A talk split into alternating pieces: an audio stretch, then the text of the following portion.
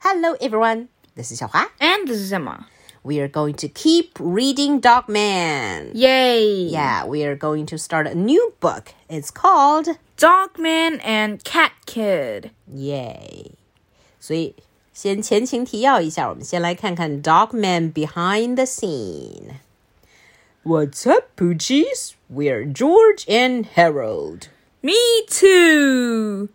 As you might remember, we are in fifth grade now. That means we are totally mature. And deep too. 要 Deep 吗？他们摔的挺 deep 的。 Yeah. 他们一边说自己非常的成熟，非常的有深度，一边从楼梯上摔了下来。是的。Anywho, our new teacher has been making us read all of these old timey books lately. East of Eden，就是伊甸园之东，这是一部 Oh, I haven't 经典 heard of 作品。那你说哦 ？OK。My, what a splendid book! My good man.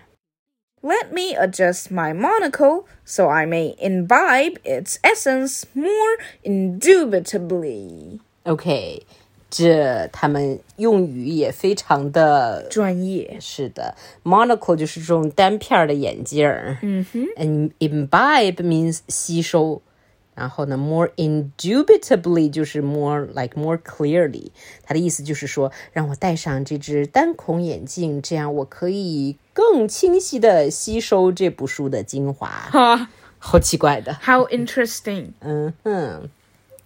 And the teacher says, Those aren't monocles. They're just rings from plastic milk jugs.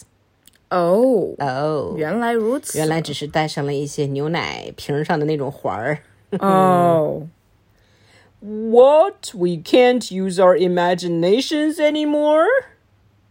So, anyway, East of Eden is actually a pretty cool book about good and evil and stuff.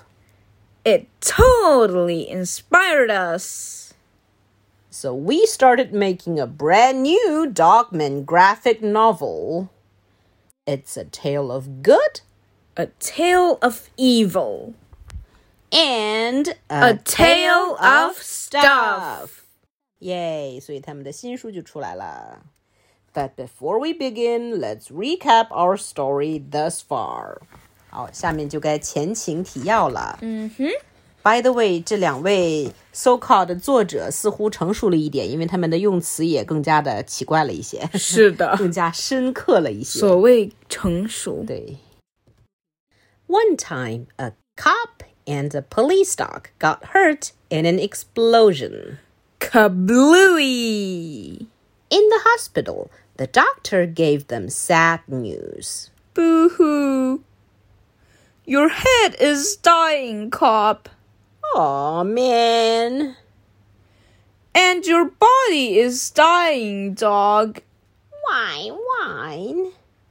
But then the nurse lady got a great idea. Let's sew the dog's head onto cop's body. You're a genius. Hooray! So they had a big operation. And like a warrior born of adversity, a hero arose from the ashes. Hooray for Dogman! Yay! Born out of adversity 就是在逆境中重生。呃哇，这么个意思太厉害了！嗯，感觉两位作者的文学功底确实有所增长嘛。确实， And next page. Along the way, Dogman has made some great friends. Sarah Hadoff, world's greatest reporter. 大家可能还有印象。Zuzu, world's greatest poodle. Yay. Chief, world's greatest chief. 警- Well- 警长应该也记着。 Well, yeah. Yeah. And one terrible enemy Petty, world's evilest cat. I'll get you, Dogman, if it's the last thing I do. In our last story, Petty tried to make a clone of himself. But his clone was a kitten.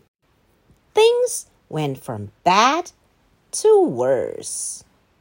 But one lucky night, all of that changed.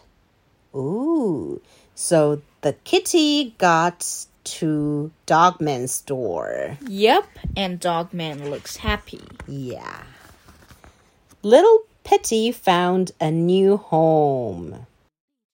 Bing bing, bing bing, bing bing. But can he escape his destiny?